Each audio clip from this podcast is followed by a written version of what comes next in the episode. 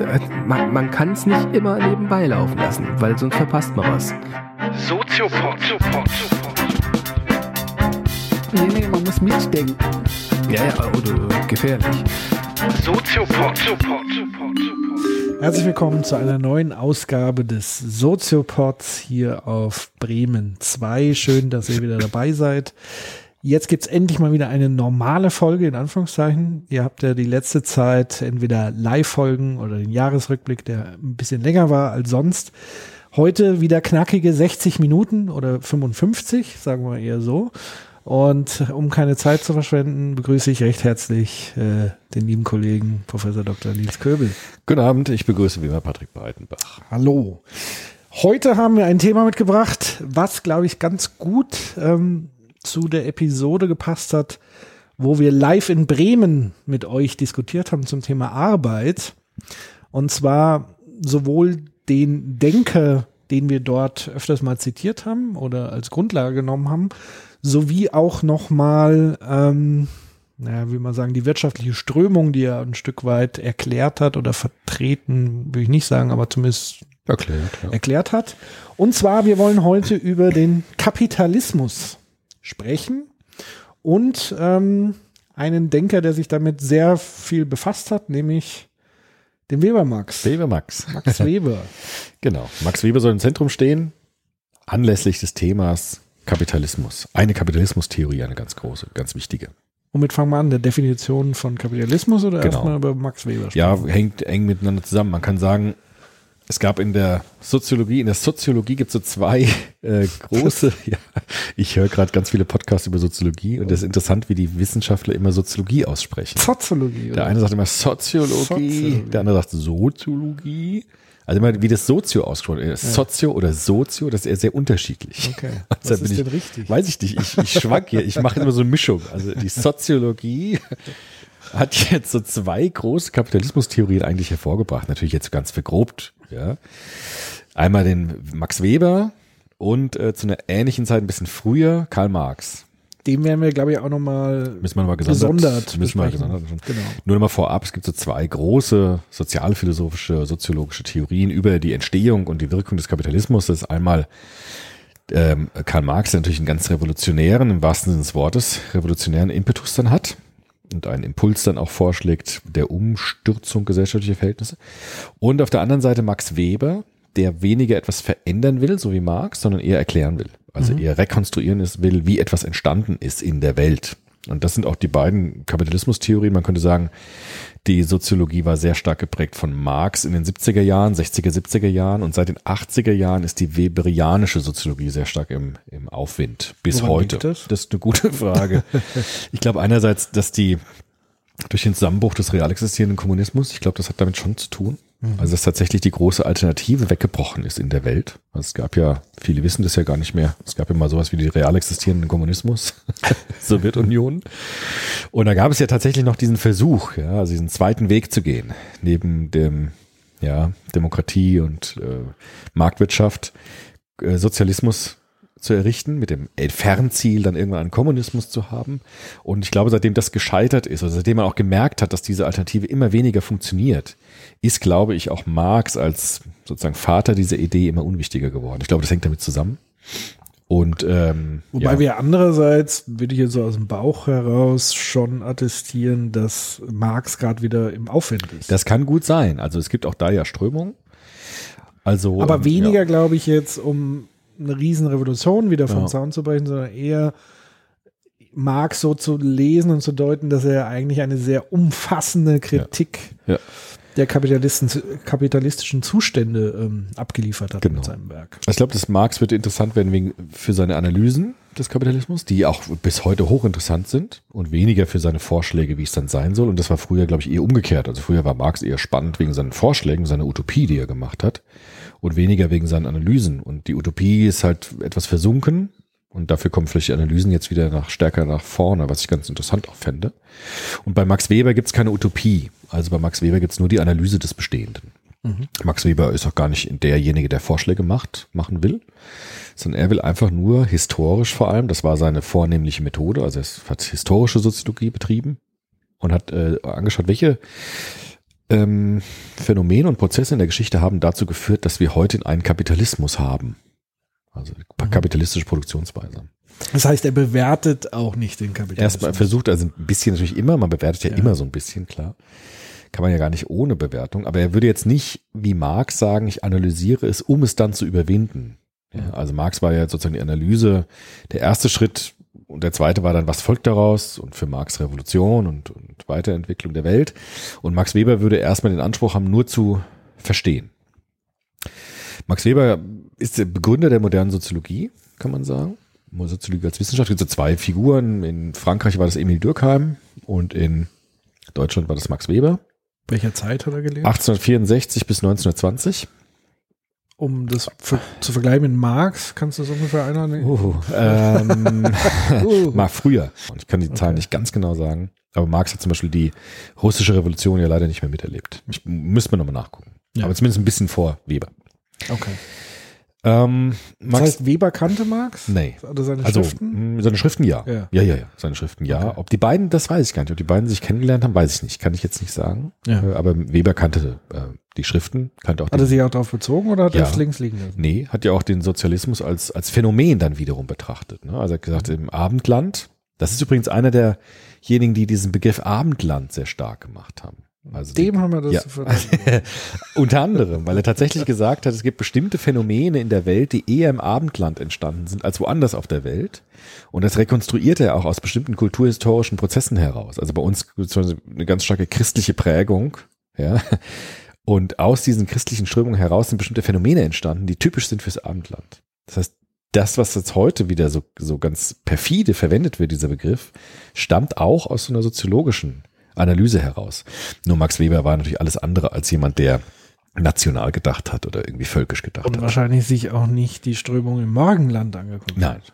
Also auch, doch, zum Teil. Ja gut, weil es gab ja sozusagen eine Epoche im sogenannten, also ich finde ja die Ja. Bezeichnung überaltert, würde ich mal sagen. Ja, Das eben, das schwierig. kommt ja aus einer Zeit. Also man kann ja durchaus sich kulturelle Strömungen Eben, angucken, das ist ja. ja sinnvoll, das zu machen, aber ich glaube einfach, dass es diese scharfe Trennung nicht gibt zwischen christlichem Aufgeklärtheit Nein, das hat er islamischen. Unaufgeklärtheit. Nee, das würde Max Weber auch gar nicht sagen. okay. So hat er das gar nicht gemeint. Er hat sich einfach den Okzident angeschaut, vor allem die Religionen Ja. aus Fernost, die haben ihn interessiert. Und hat das dann verglichen mit den monotheistischen Religionen, des Prophetentums, des antiken Israel beispielsweise. Also Max Weber war wirklich rein kulturinteressiert äh, und hat jetzt gar nicht versucht zu sagen, was ist besser oder schlechter, sondern einfach sich Unterschiede angeschaut in den kulturellen Traditionen. Nur dieser Begriff, der wurde von ihm ganz stark gemacht, der bis heute dann durch Begriffsmetamorphosen jetzt eine ziemlich unangenehme Wendung bekommen hat, obwohl er eigentlich aus einer sehr hochinteressanten wissenschaftlichen Theorie her. Vor allen Dingen, was ich ja noch viel mehr unangenehmer finde als Begriff, ist ja dieses christlich-jüdische. Ja, eben. Also, ist für das mich ist- so ein, geht gar nicht. Ja, das wird so ausgehöhlt und neu, neu gefüllt und dadurch Ja. bekommst du was ganz anderes.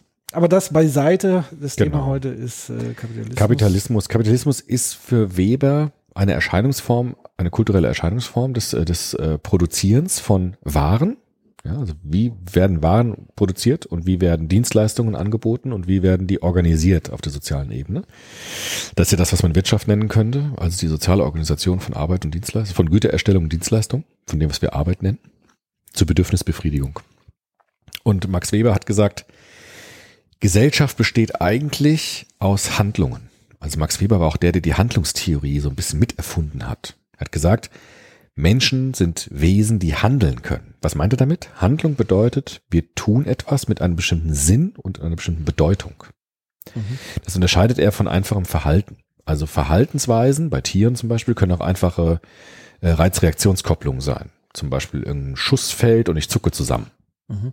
Das wäre kein Handeln, sagt Max Weber, weil es einfach nur eine Kopplung ist zwischen einem Reiz und einer Reaktion. Das können Tiere ja auch. Das ist Also das so heißt, eine ein bewusstes bewusstes Handeln, das Sinn und Bedeutung mit einschließt. Also das, was wir jetzt zum Beispiel machen, ist eine Handlung. Ja, weil das, was ich sage, hat einen bestimmten Sinn, das, was du sagst, hat einen Sinn und dieser Sinn ist aufeinander bezogen. Deshalb ist unseres Handeln ist schon soziales Handeln. Okay. Soziales Handeln ist immer auf andere Menschen bezogen und hat einen Sinn und eine Bedeutung. Rückblickend, wir haben ja viel gelernt über Luhmann in Ja, letzter Zeit, würde wahrscheinlich sagen, Handeln geht in Kommunikation auf. Ja, Oder? richtig, sehr gut, genau. Ja, genau. Juhu! Also genau, Luhmann ersetzt den Handlungsbegriff durch Kommunikation, ist damit seines Erachtens noch feiner diese Unterscheidung. Ja, Ähm, beziehungsweise eher gröber, weil er Ja. reduziert ja Komplexität. Also Ja, aber er das würde ja ja dem- alles unter dem. Ja, aber das würde ja, dem Handlungsbegriff vorwerfen. Also Luhmann Okay. würde sagen, Handlung ist eine Komplexitätsreduktion. Okay. Aber gut, Ja. so verschieden ist das dann am Ende vielleicht auch gar nicht. Handlung, Ja. Kommunikation. Max Weber würde sagen, Handlung ist ein Tun, das Sinn einschließt und Bedeutung einschließt. Und Soziologie, Soziologie hat jetzt die Aufgabe, den Sinn und die Bedeutung von Handlungen herauszuarbeiten. Welchen Sinn hat meine Handlung? Welche Bedeutung hat mein Handeln? Das ist die Aufgabe von Soziologie. Zu verstehen und zu erklären, welcher, welcher Sinn ist in Handlungen. Und er würde sagen, Gesellschaften bestehen eigentlich aus unzähligen Handlungen. Also ich handle, du handelst, wir alle handeln und das Gesellschaft ist dann ein Netz von Handlungen, die aufeinander bezogen sind. Und dieses Netz von Handlungen ist dann das, was wir Gesellschaft nennen. Jetzt so ganz grob gesprochen. Ja. Weberianische Soziologie ist eben eine handlungstheoretische Soziologie. So. Ja. Jetzt sagt er, Kapitalismus ist eine bestimmte Form des Handelns. Mhm. Und wer guckt sich jetzt diese Handels, Handelsform an? Also wie wird da gehandelt? Er sagt jetzt, es gibt bestimmte Merkmale des Kapitalismus. Kapitalismus ist in seiner Zeit natürlich ganz wichtig geworden, im 19. Jahrhundert. Entstand ja der sekundäre Sektor ganz stark, also Industrieprodukte kommen in Aufwind. Primärer Sektor wäre Landwirtschaft und sekundärer Sektor ist Industrieprodukte, Autos, Dampfmaschinen, alles das, was wir industriell herstellen. Und zu seiner Zeit war natürlich dieses Aufblühen des sekundären Sektors ganz immanent, also ganz stark in der Gesellschaft verankert. Fabriken haben äh, Schornsteine gelodert und es wurde unglaublich viel produziert, in Deutschland natürlich. Gerade so wilhelminischen Zeiten, der Weber dann ja auch noch war, also Anfang des 20. Jahrhunderts nach der gescheiterten deutschen Revolution, in das Kaiserreich dann wiederkam. Dort, wo man auch ganz viel auf die Industrie gesetzt hat. Also damals sagte man ja auch, wir können durch Technik uns wirklich erlösen. Das war ja so ein Glaube dieser Zeit. Ist ja fast mit dem Ersten Weltkrieg gelungen. Ja, genau. Im schlechtesten Sinne. genau. Nee, weil also Ja. tatsächlich der Erste Weltkrieg hatte ja die Besonderheit, durch diesen technologischen Fortschritt, durch diese Produktion, dass er so extrem Ja. krass Ja. an Opfern und so Genau. weiter gefordert Das war so der erste neue Form des Krieges, wird immer gesagt. Vor allem da habe ich von Hans-Georg Gadamer, auch ein bekannter Philosoph, habe ich interessanterweise gelesen mal, er hat das mal deutlich gemacht an dem Panzer. Mhm. Also der Panzer als Symbol des neuen Krieges, der jede Romantik niederwalzt, im wahrsten Sinne des Wortes. Ja. Also der Panzer, so dieses, dieses, dieses Maschinenmonster, das bis heute eigentlich auch ein Symbol von Krieg geworden ist, das auch im Ersten Weltkrieg zum ersten Mal so richtig auftaucht. Ne? Also wo plötzlich diese Maschinen anrollen und nicht mehr dieser Mann gegen Mann Kampf da ist, sondern wirklich Maschinen gegeneinander kämpfen und Menschen unter die Räder kommen von bestialischen, monströsen Stahlmonstern. Und das hat der ganz schön gezeigt. Ja. Das erinnert mich wiederum an unsere Activate-Folge, die vor Ja. kurzem hier Ja. auch auf dem Sender gelaufen ist. Da wurde es ja, genauso beschrieben, diese riesigen Braunkohle-Baggermaschinen und die Aktivisten, die sich da dran ketten. Genau. Ähm, aber das ist ja auch so ein Sinnbild und vor allen Dingen auch äh, gleichzeitig ja wieder ein Sinnbild für den Kapitalismus, nämlich sozusagen die Ausbeutung der Ressourcen aus Profitgründen. Ja, genau. Also ein Merkmal des Kapitalismus wäre dann jetzt nach Max Weber, guck, hat sich das jetzt ganz fein und detailliert angeschaut, wäre einmal Privateigentum an Produktionsmitteln. Das heißt, dem Besitzer einer Fabrik gehören die Werkzeuge, gehören die Produktionsmittel, also die Rohstoffe. Und die Arbeiter, die in einer Fabrik arbeiten, denen gehören weder die Werkzeuge noch das Produkt, das sie produzieren. Das ist ein Unterschied zum Mittelalter. Im Mittelalter gab es einen Schmied, der hat sein Werkzeug gehabt, das hat ihm gehört, seine Schmiede, sein Material, hat daraus Hufeisen beispielsweise geschmiedet, hat die verkauft. Meistens an einen lokalen Markt. Im Dorf, in der Stadt, der kannte auch seine Käufer meistens. Ja, also die Frau Meier braucht eben zwei neue Hufeisen für ihr Pferd, dann mache ich die, bringe die mit, verkaufe sie. Im Kapitalismus löst sich das aus diesem lokalen Markt heraus und beginnt ähm, eine industrielle Produktion anzunehmen. Das heißt, es gibt Fabriken, in denen Arbeiter ihre Arbeitskraft als Ware anbieten. Also ich habe eine Arbeitskraft, das ist meine Ware, die verkaufe ich an den Arbeitgeber und kriege dafür Geld. Und mir gehört aber sonst nichts weiter. Also weder die Produktionsmittel noch das Produkt ist dann mein Besitz, sondern ich habe nur einen Besitz als Arbeiter, nämlich meine Arbeitskraft. Und alles andere ist dem Unternehmer sein Besitz.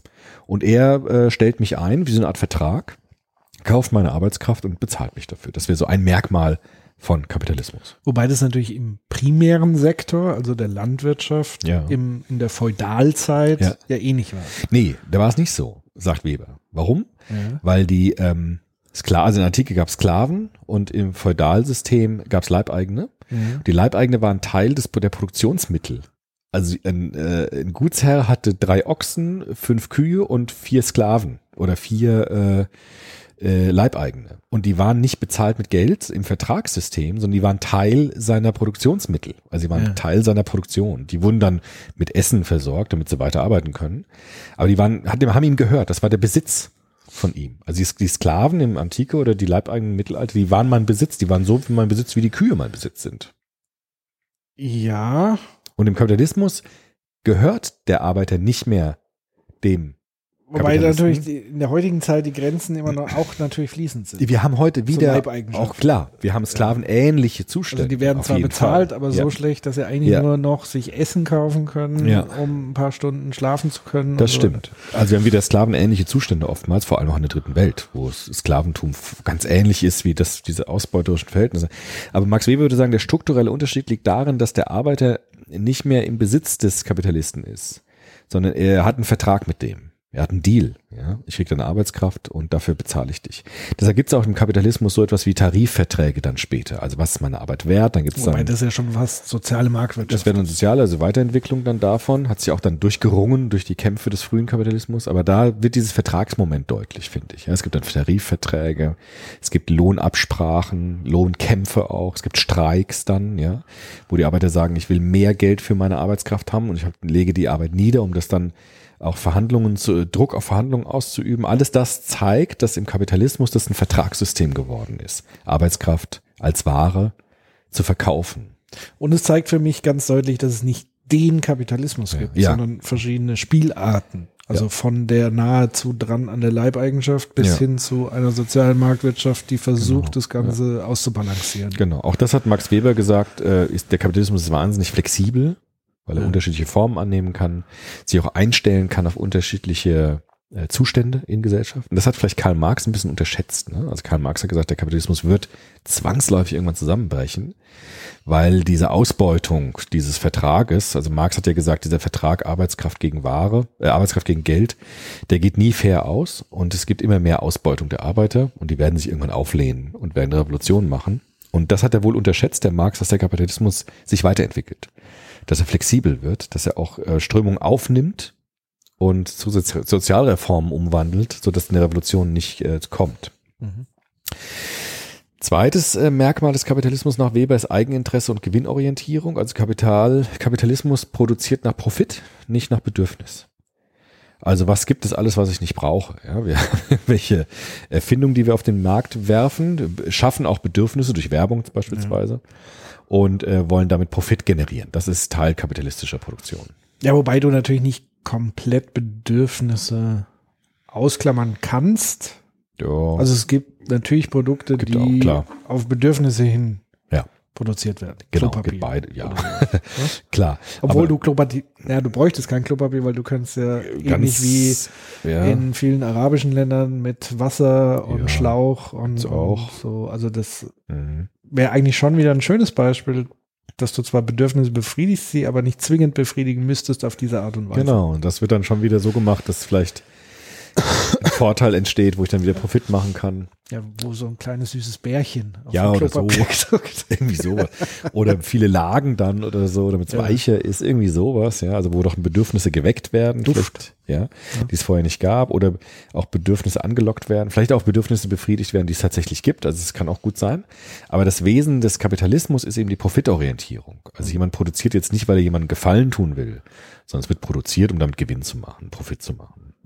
Dadurch entstehen Wettbewerbskräfte, sagt Max Weber, weil alle wollen ja Profit machen und deshalb gibt es einen Wettbewerbskampf. Ja, deshalb ist Kapitalismus geprägt durch Wettbewerb.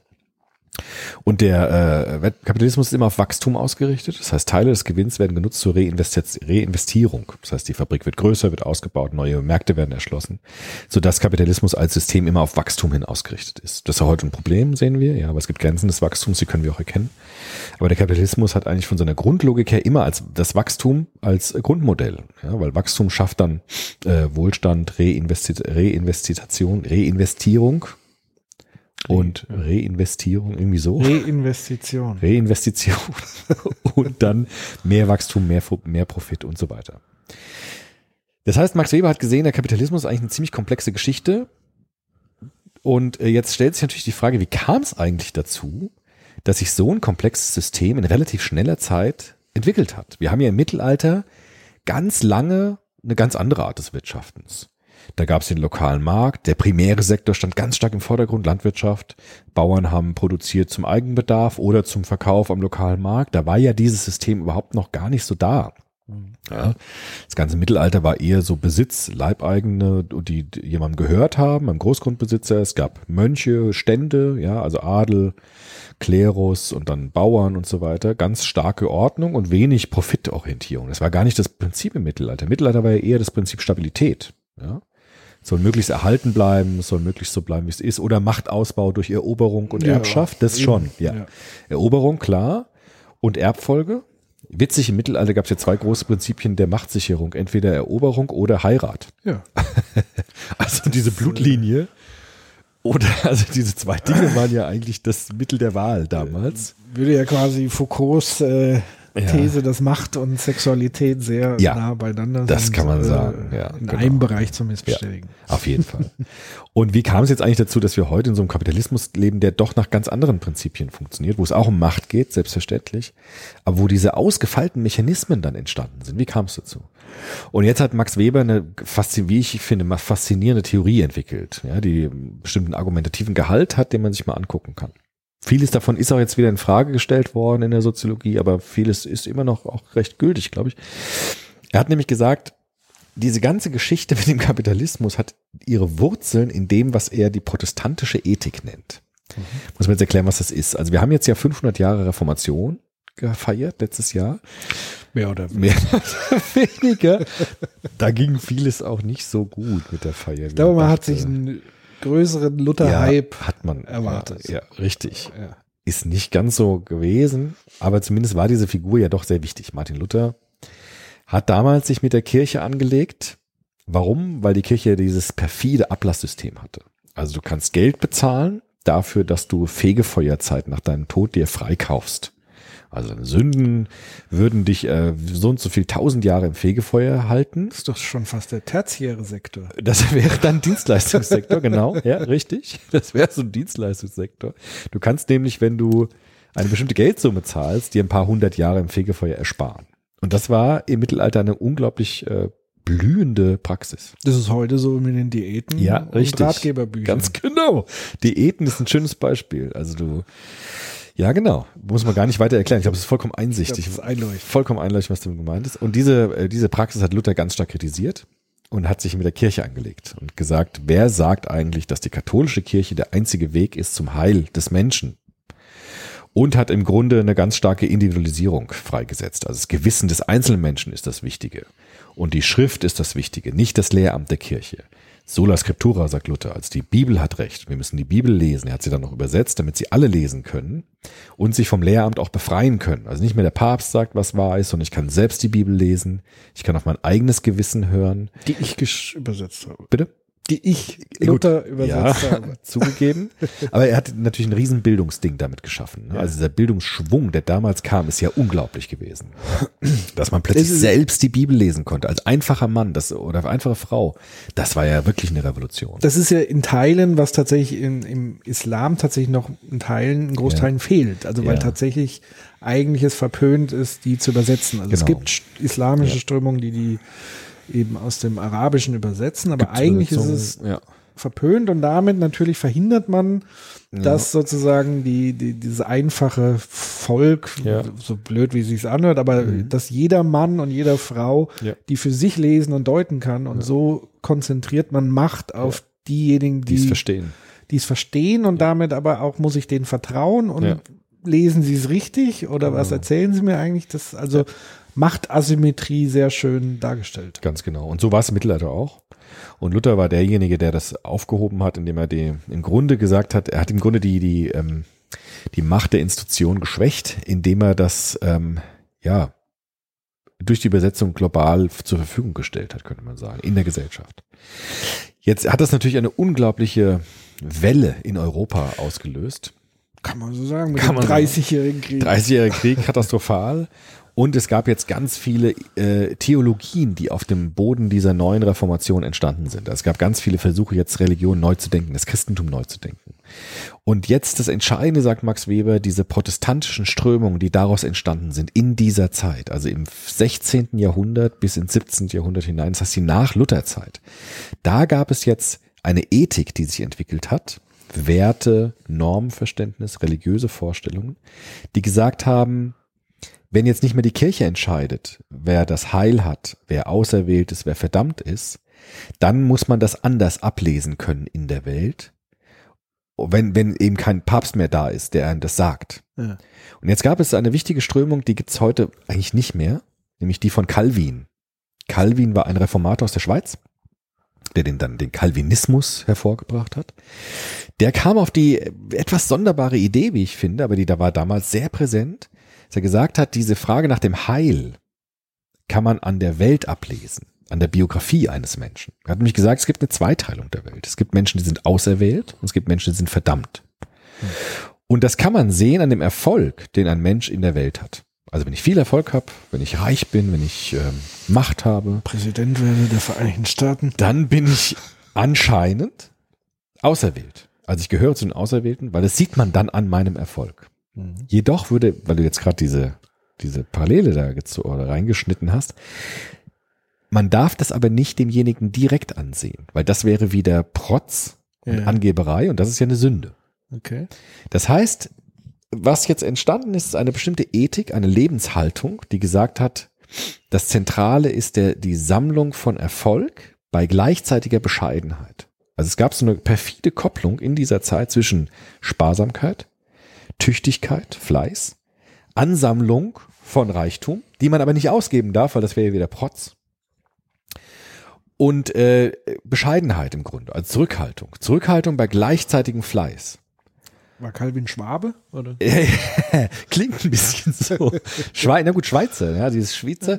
Also äh, mein Professor hat immer gesagt an der an der Uni Frankfurt, man kann das sehr schön an diesen Schweizer Präzisionsuhren deutlich machen, diese Ethik. Ja, also sie sind ja nicht sehr prunkvoll, die sind auch nicht sehr protzig, aber die sind unglaublich präzise. Da steckt wahnsinnig viel Handwerk drin. Aber die sind nicht sehr ausgeschmückt. Im Gegenteil, die sind eher schlicht gehalten, ne? aber wahnsinnig gut, präzise gearbeitet. Und das ist so ein Sinnbild für diese protestantische Ethik. Zu sagen, fleißig, fleißig, fleißig, tüchtig, tüchtig, tüchtig, aber nicht ausgeben und protzen, sondern sparen. Und das erinnert jetzt ja schon ein bisschen an die Merkmale des Kapitalismus, die wir eben hatten. Das heißt, sparen von Gewinn oder die Reinvest, wie heißt das? Reinvestition. Reinvestition. Reinvestition von Gewinn. Das heißt nicht einfach ausgeben, sondern sparen, reinvestieren, auf Wachstum setzen.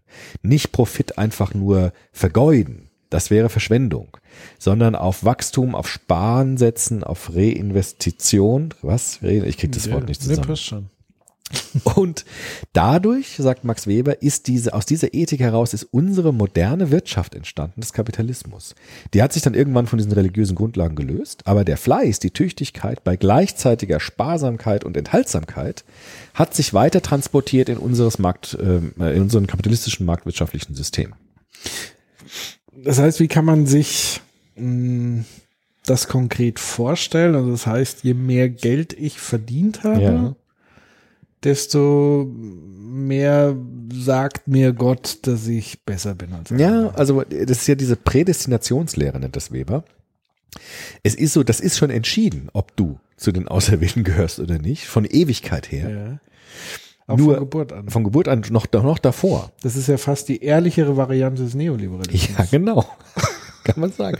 Also Calvin hat gesagt, es ist schon von Anbeginn der Zeit steht es schon fest, ob du jetzt zu den Auserwählten gehörst oder nicht. Das ist schon immer von, schon ganz klar. Nur es gibt Hinweise darauf, ob du zu den Auserwählten gehörst oder nicht. Und die Hinweise sind, ist der Erfolg, den du im Leben hast. Aber das würde ja trotzdem im Umkehrschluss bedeuten, ich kann im Grunde machen, was ich will. Ich bin ja immer der Auserwählte. Also irgendwie, Oder halt nicht. ja, Wenn ja. du nichts machst und Loser bist, dann scheinst du nichts. Und das hat natürlich perfide psychologisch, Ja, hat es genau. dazu geführt, dass jeder natürlich reich sein wollte. Und sich jeder fleißig angestrengt hat, Genau. weil das ja nie bewiesen werden konnte, ich so Eben. Und das hat auch tricksen konnte. Es ist so wie eine Art psychologischer Trick ein bisschen Ja. gewesen, von den Calvin, glaube ich, jetzt gar nicht gedacht hat bei seiner Theologie. Der sich aber natürlich dann, Menschen sind Menschen, der sich dann so ausgewirkt hat natürlich. Deshalb haben Menschen ja auch dann ähm, viel Reichtum gehabt, haben es aber niemandem gezeigt, sondern haben es eher gebunkert im Keller, sind dann runtergegangen, die Treppe und gesagt, oh, wie cool, ich bin auserwählt, anscheinend super, ich habe so viel angehäuft. Aber haben es nicht ausgegeben, weil das wäre ja wieder Protz und das wäre Todsünde. Und diese perfide Mischung aus Sparen, Sparen, Sparen und Fleiß, Fleiß, Fleiß ist das, was sich dann weiter und weiter und weiter entwickelt hat zu unserer kapitalistischen Produktionsweise. Profitorientierung, ähm, Reinvestition und Ansammlung von Gewinn und Wachstum. Und hat die Quellen in dieser Geisteshaltung des äh, frühen bis mittleren 16. Jahrhunderts und 17. Jahrhunderts. Und wer mal so ein bisschen erfühlen will, wie da so die Stimmung war, Ja. empfehle ich ja, glaube ich, habe ich schon öfters, dass wir über dieses Thema sprechen, äh, das weiße Band. Ja, genau. Das, Film. ja. Sehr, Der sehr das. bedrückend Mhm. sozusagen zeigt, so wie Ja. Menschen da vielleicht gelebt haben. Ja. Und welche Atmosphäre. genau. Diese sehr strengen Atmosphäre. Ja, und man kann auch sehr schön sehen, ähm, wenn man so Bilder sieht von den Pu- Puritans, von den Puritanern in Amerika, wie die gelebt haben. Es gibt so eine tolle Jeans-Werbung, die gibt's schon lange nicht mehr. Darf man das jetzt machen, diese Schleichwerbung mit Namen? Das ist egal, welche Marke das ist. Da Nennen gibt es doch die Marke. das ist auch ein guter Marke, ist egal. Da sieht man so ein junges Mädchen in den Wald laufen und es kommt aus einer ganz puritanischen Familie. Die sind ganz schwarz gekleidet, haben so Hauben auf und sind wahnsinnig sparsam, bescheiden, ganz ähm, keusch, die Mädchen. Und die sehen dann so einen Cowboy in dieser Jeans und der ist ganz gegenteilig, so ganz äh, natürlich triebhaft und so weiter, sind ganz fasziniert von dem. Und da sieht man das auch sehr schön. Also diese Geisteshaltung, Enthaltsamkeit, Zurückhaltung, Sparsamkeit, Fleiß, Disziplin, dort wird es schön sichtbar. Und so sahen die Menschen auch aus. Diese typischen, kennt man die Bilder mit den Hauben, die Frauen immer mit den Hauben, die Männer immer mit dem Hut und diesem Frack, diesem schwarzen. Bloß keine Protzerei, bloß kein zur Schaustellen von Reichtum, sondern sparen, sparen, sparen, Fleiß, Fleiß, Fleiß. Was war dann sozusagen mit den Verlierern in der Gesellschaft? Also die, Die Armen. die nicht Auserwählten, die haben halt Pech gehabt. Dagegen konnte man auch nichts machen, weil die waren ja von, von, von vorher schon, von Anbeginn der Zeit, Aber eben nicht auserwählt. gab es auch keine christliche Da nicht so, nee. Also, Also gab es schon, weil natürlich die äh, auserwählten Menschen ja auch zeigen wollen, dass sie christlich sind und haben dann natürlich auch so äh, erste ähm, Armenhäuser und so errichtet. Das gab es auch in Amerika. Aber es ist vielleicht kein Zufall, würde Max Weber sagen, dass es in Amerika jetzt nicht eine soziale Marktwirtschaft sofort gegeben hat mit sozialen Sicherungssystemen. Dass es nicht in erster Linie darauf ankam, dass wir eine Verteilung machen von Gewinn, sondern dass in erster Linie der, vom Tellerwäscher zum Millionär. Das ist das Prinzip Amerikas. Fleißig sein, sparen, tüchtig sein und dann aufsteigen. Das ist das, das ist die Ideologie Amerikas und nicht die Ideologie zu sagen, ähm, wir sind alle Menschen, deshalb verteilen wir den Gewinn, sodass es möglichst vielen Menschen gut geht. Das ist eben nicht diese Frage Amerikas. Und das hat nach Max Weber genau mit dieser protestantischen Ethik zu tun, weil diese Ethik eben nicht auf, auf ähm, Diakonie gezielt hat oder auf karitative Momente des Verteilens, sondern auf Gewinnmaximierung des Einzelnen. Und das war die Antriebsfeder für den Kapitalismus. Ja. Das heißt, tatsächlich sind ja viele Parallelen zum Neoliberalismus da. Ja, da das ist, ist- ja sozusagen das Kernnarrativ Ja. Glückes Schmiedi, sei des deines eigenen Glückes Schmied, Genau, das ist das. Tellerwäscher vom Millionär, wo sozusagen der Gottesbegriff eigentlich rausgekürzt wurde. Dass Genau. wir sozusagen unsere eigenen Götter, wir Ja. nehmen unser Schicksal in die eine Hand und Ja. ähm, es ist quasi egal, wo du anfängst, wenn du dich nur genug anstrengst, Genau. wirst du irgendwann Ja. toll und reich. Und heute darf man auch protzen, Schön. weil das die Sünde ist ja abgeschafft. Es gibt ja, Ja. kein metaphysisches Prinzip mehr wie bei den Calvinisten, sondern heute geht's auch darum, reich zu sein und es auch zu zeigen. Das ist ja heute auch sehr, oder auch in anderen Ländern noch stärker, denke ich, als in Deutschland, zu zeigen, dass man Erfolg hat. Auch Ja. ganz symbolisch zu zeigen durch bestimmte Statussymbole und so weiter. Das heißt, heute haben wir eigentlich einen Kapitalismus, der sich losgelöst hat von den religiösen Wurzeln, deshalb auch andere Formen annimmt, natürlich. Äh, Aber das Grundprinzip, würde Max Weber sagen, kommt aus dieser Zeit, aus dieser Ethik, aus dieser Geisteshaltung der protestantischen Ethik. Ich wüsste jetzt auch nicht, welche Variante ich besser oder schlechter. Welche Variante meinst du? Ja, den Calvinismus oder den, ich nenne es jetzt mal Neoliberalismus äh, oder also diese Schiene zu sagen, wenn du selber in die Hand nimmst, fleißig genug bist Na gut, ich meine, und wir haben ja, Wir haben ja in modernen kapitalistischen Systemen dann in Europa auch diese Einbettung des Kapitalismus in äh, soziale Rahmenbedingungen. Also wir hatten ja dann auch Gesetze beispielsweise, Tarifbeschlüsse, also wo das gezähmt worden ist, dieses Modell. Und Neoliberalismus ist ja auch der Versuch, ein bisschen mit dieser Zähmung zurückzunehmen und wieder dieses Grundprinzip nach vorne zu stellen, der Eigenorientierung, Gewinnmaximierung und so weiter. Von daher ist diese, dieser Zwischenschritt schon wichtig zu sagen, der Kapitalismus hat sich dann nochmal ganz stark verändert zur sozialen Marktwirtschaft, vor allem in Westdeutschland nach dem Zweiten Weltkrieg. Und wieder zurück. Ja, genau. Und das ist jetzt die Frage, ob das jetzt wieder zurückgeht, wieder zu den ursprünglichen Wurzeln der Gewinnmaximierung. Wenn es mir geht, gut geht, dann ist es irgendwie auch dann, wenn's, wenn alle danach streben, geht es allen gut. Das wäre ja diese Frage des Liberalen. Also ich finde, da ist ja wirklich die Personifikation ganz aktuell, ist ja wirklich Donald Trump in den Ja. USA. Ja. Also wirklich als Inbegriff dieser, also das ist ja noch so diese all, bei ihm vermischt sich sogar, finde ich, auch noch Calvinismus, weil er Ja. auch zumindest auch religiöses Klientel, extrem evangelikale äh, Klientel da ansprechen will. Ja. Und ja auch selber immer wieder sagt, was für ein toller Hecht, nicht nur was er für ein toller Hecht ist, Hm. sondern dass er tatsächlich auch sowas wie auserwählt Ja. offenbar ist, dass er besonders gute Gene hat und ich glaube, er hat mal so einen Pferdestall-Vergleich gemacht oder äh, Hengst-Zucht-Vergleiche und der aber gleichzeitig auch extrem protzt Ja. mit seinem Ding. Also das ist so die Ein Calvinist ohne fast Gott. schon eine Karikatur. äh, Aber eben nicht dieses, weil die Calvinisten, ja, wir würden ja nicht protzen. Ne? Also im Grunde nee, nee, aber es ist sozusagen die ohne, mutierte Variante. genau, ja, so könnte So, man so ein. Stück weit. Also die, die perverse Variante. Na gut, der sich seine Oder- eigenen, eigenen Kirchen baut mit dem Trump Tower, also seine eigene Kathedralen, Genau. sich selbst baut, nicht mehr Gott weiht, sondern sich selbst weiht, auch die jetzt nicht mehr zu Gottes Ehren baut, sondern sie mit seinem Namen versieht, der Ja. Trump Tower, ja, nicht mehr Gottes Haus, sondern Trump Haus. Also der gewissermaßen sich selbst an diese Stelle setzt und sein eigenes metaphysisches Prinzip wird. das kann man so sagen vielleicht. Das ist eine interessante Lesart, wenn man es mit Max Weber jetzt macht. Ja. Ja. Ähm, was ich ja interessant fand, ist sozusagen die Komponente Wettbewerb, Ja. also Konkurrenz. Gab es dann sowas nicht äh, bei den Calvinisten, dass man sich als Auserwählte zusammengeschlossen hat, um gemeinsam Reichtum? Das gab es auch. Es gab dann Zusammenschlüsse. Aber musste man quasi Dann wieder auch gegen andere. Stand Ja, gut, es gab ja schon gegen andere. gegen andere dann. Es gab natürlich schon so Kooperationen. Es gab dann auch diese, diese Zusammenschlüsse der Handelsgesellschaften, ne? also diese Handelsgruppen, die es dann gab, die ehrenhafte Handelskompanie von so und so und so weiter. Aber die hatten dann wieder Konkurrenz untereinander. Das heißt, es gab strategische Zusammenschlüsse, um stark zu werden, weil eben die Konkurrenz da war. Das heißt, der, der Zusammenschlussmotiv war nicht jetzt einfach Kooperation, weil wir gut zusammenpassen, so wie der Soziopod kooperiert, sondern das Motiv des Zusammenschlusses war, stärker zu sein als die Konkurrenz. Und das ist ja bis heute auch so, dass Konzerne sich jetzt nicht zusammenschließen, weil sie sich mögen, sondern weil sie eine bessere Stellung im Markt haben wollen. Achso, ich habe immer gedacht, der Soziopod würde das auch machen, weil Ja. wir Ach so. Gemeinsam besser sind als sie. Gut, kann man, kann man auch so sehen. Aber ich glaube, bei so Konzernen ist es nochmal stärker, dieses Motiv, wir wollen eine bessere Position haben im Markt. Und das ist dir, das sagt nach Max, Max Weber, ist das immer die leitende Triebkraft quasi dahinter oder die Motivation, nicht Triebkraft, sondern die, die Sinn und Bedeutung dieses Handelns. Er hat ja immer gesagt, Handlung hat Sinn und Bedeutung. Und der Sinn und die Bedeutung dieses Handelns ist immer Gewinnmaximierung, Profitorientierung, Gewinnsteigerung. Das ist die, das ist der Sinn hinter diesen Handlungen. Ähm, das heißt, dann ist es ja auch logisch, dass sozusagen der Kommunismus Ja. als Ideal der Reinform der Kooperation, Ja.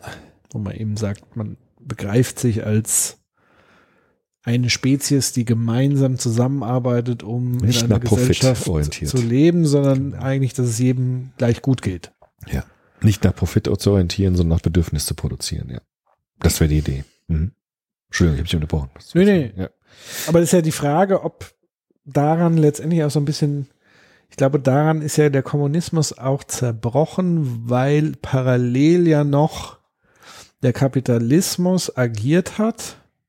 Also man hat ja versucht, den Kommunismus zu schützen, Mhm. der Schutzwall, Ja. das war zwar der antifaschistische Schutzwall, Ja, ja. Den man sich heute vielleicht in anderer Art und Weise manchmal auch zurückwünscht.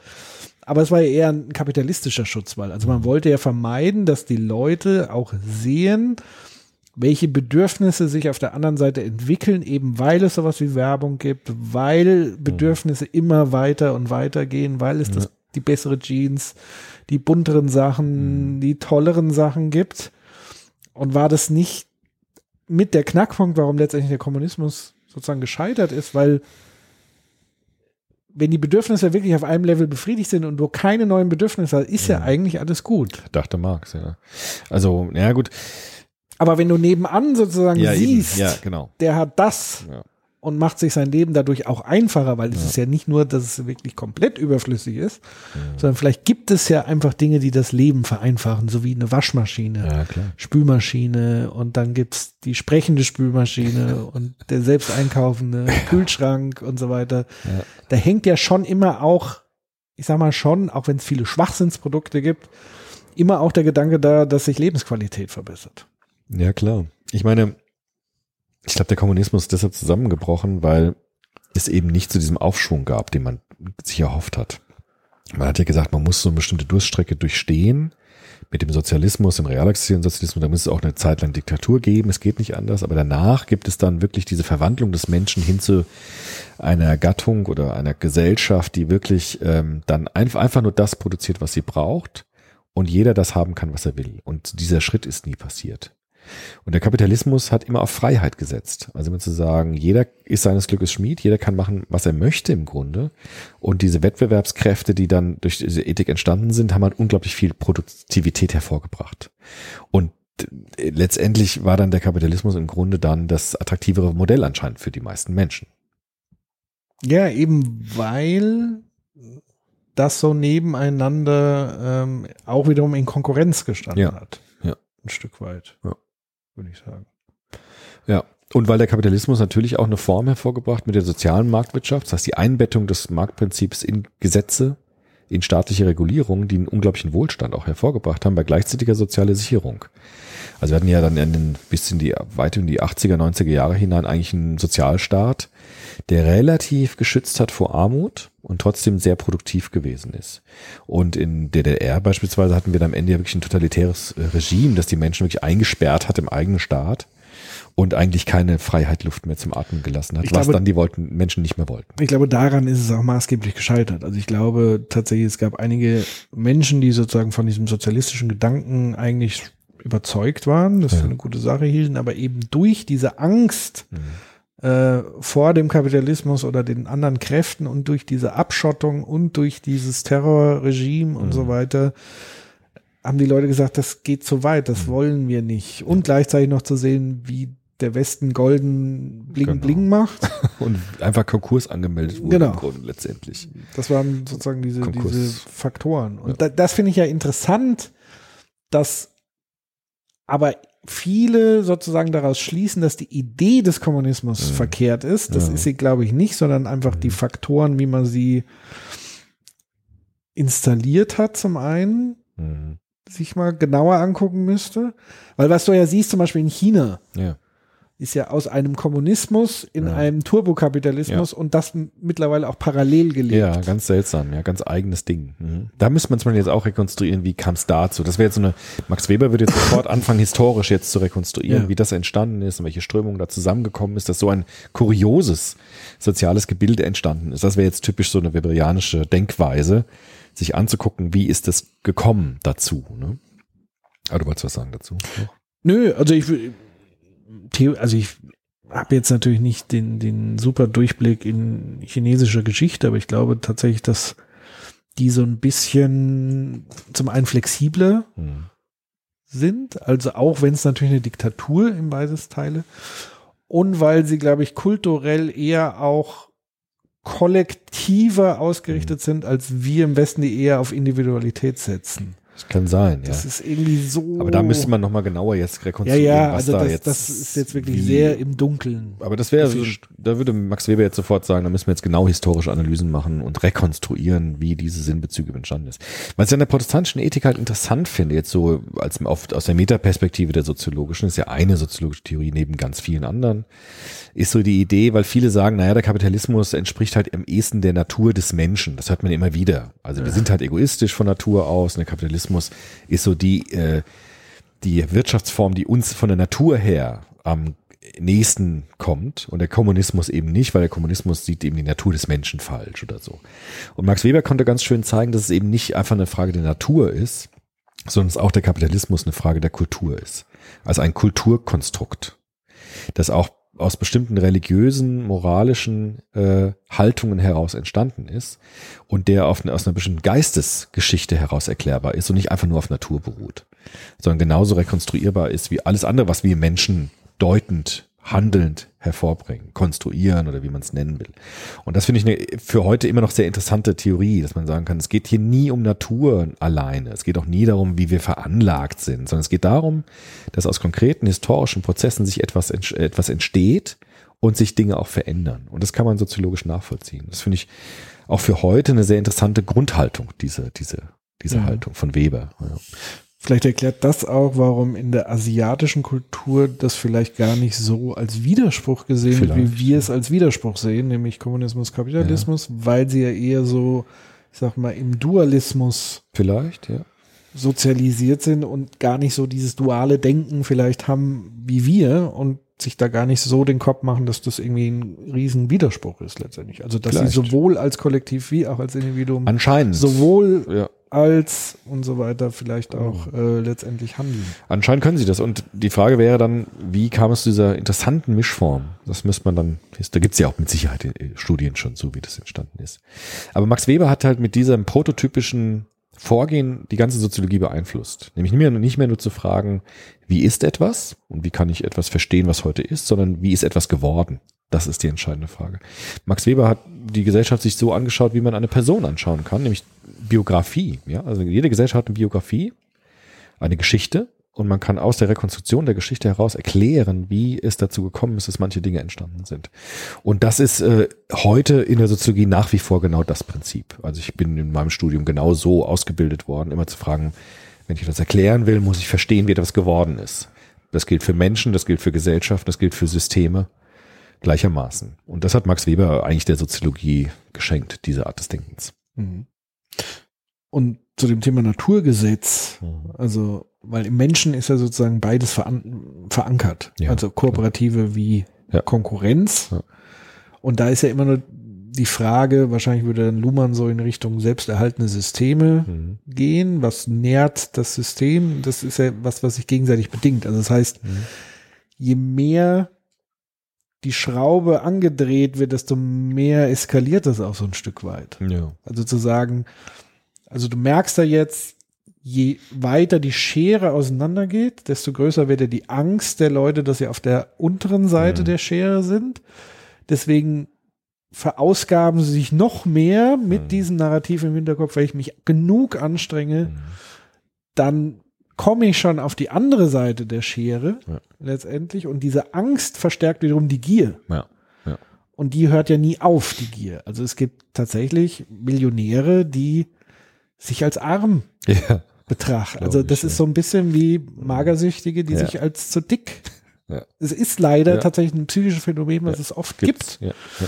ja. Ähm, Oder Leute, die einen tollen Job haben und immer klagen. ja, Ja. genau.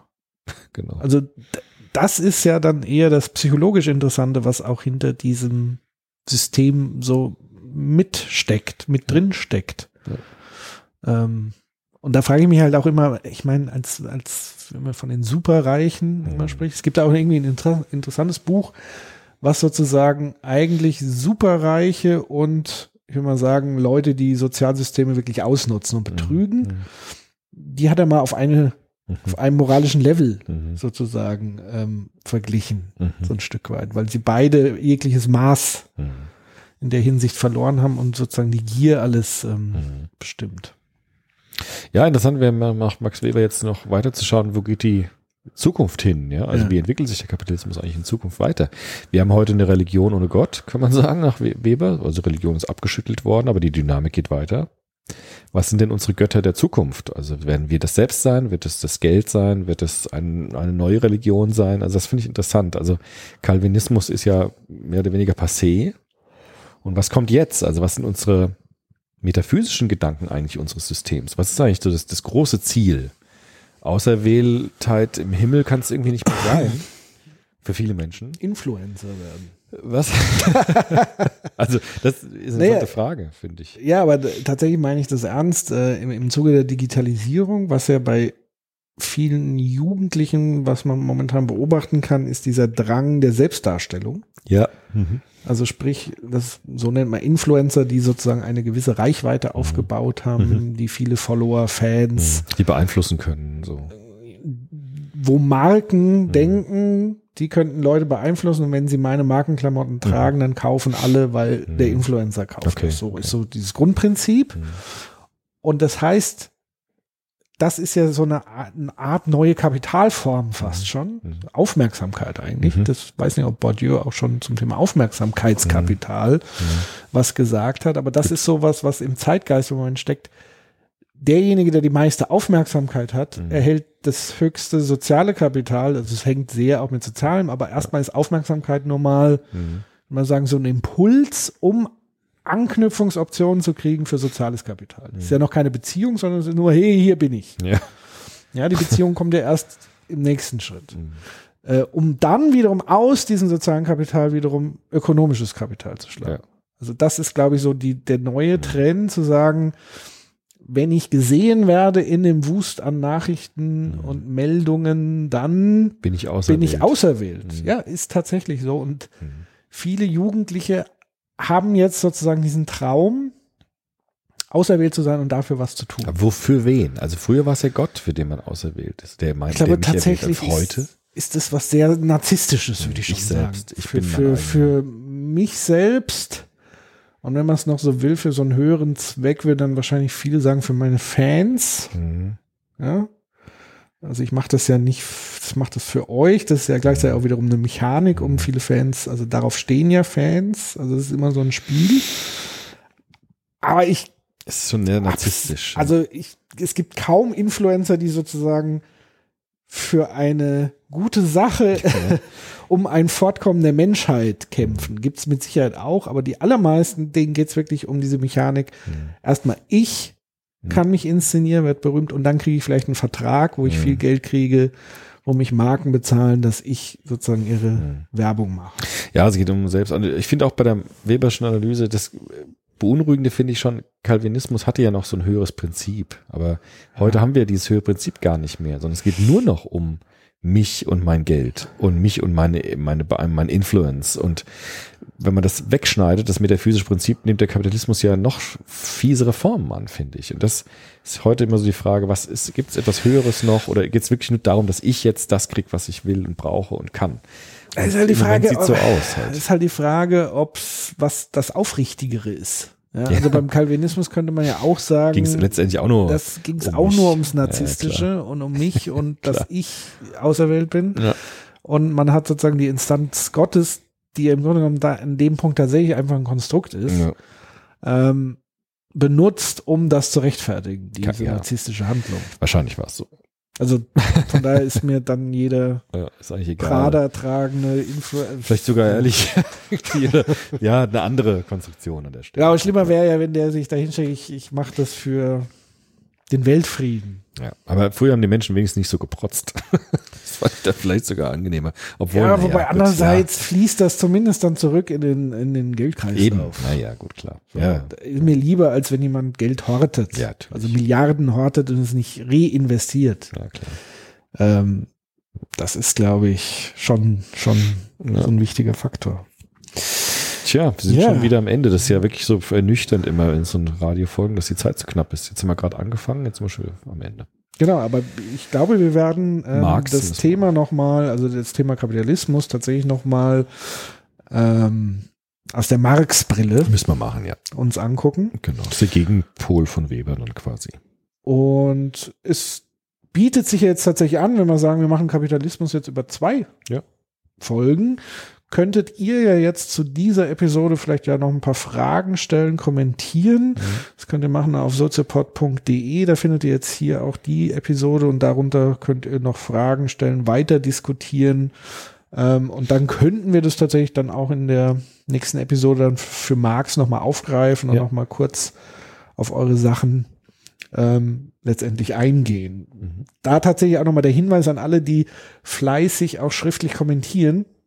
Manchmal kommen wir einfach nicht dazu, schriftlich zurückzuschreiben. Deswegen, vielleicht sollten wir in Zukunft auch nochmal, also das fand ich eigentlich ganz schön, so Episoden zu machen, wo wir wirklich mal auf Kommentare Ja, und Frage finde eingehen. ich Das ist ja. mir lieber, als Ja. ellenlang zu schreiben. Ja, man kann auch so vieles dann nicht gut schreiben. Genau, Ja. deswegen will ich euch jetzt nicht entmutigen, nicht mehr zu schreiben, sondern das ist ganz wichtig. Ihr könnt aber auch auf unseren AB sprechen und so weiter. Aber ich glaube, für uns ist immer am besten, Fragen in dieser Audioform dann auch zu beantworten. Ja. Ähm, und in diesem Sinne, ähm, seid fleißig, ist ja fast jetzt absurd. Ja, genau. So seid doch mal faul. Ja, Und faul und protzig. jawohl. Nein, weiß ich nicht. Tja, Ähm, ja, wir wünschen euch schöne zwei Wochen. Wir hören uns wieder in 14 Tagen genau. und macht's gut. Bis dann. Tschüss.